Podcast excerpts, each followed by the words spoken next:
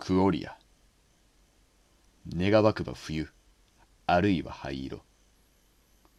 再会の時を過ぎし三つすがら。たゆたえたゴチはぽつりぽつりといやぽつり。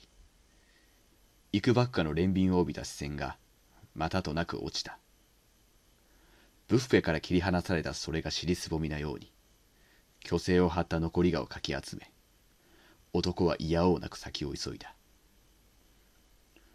願わくば夏あるいは代々防河に任された光を仰ぎ等身大の五子はただ上向きにつれづれなる行く末を共にした者があるいはそうなるはずだった者が一心上の喪失に憂う。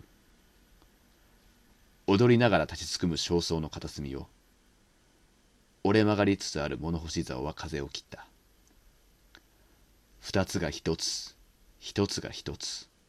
すれ違い漂った。そんなバスへ。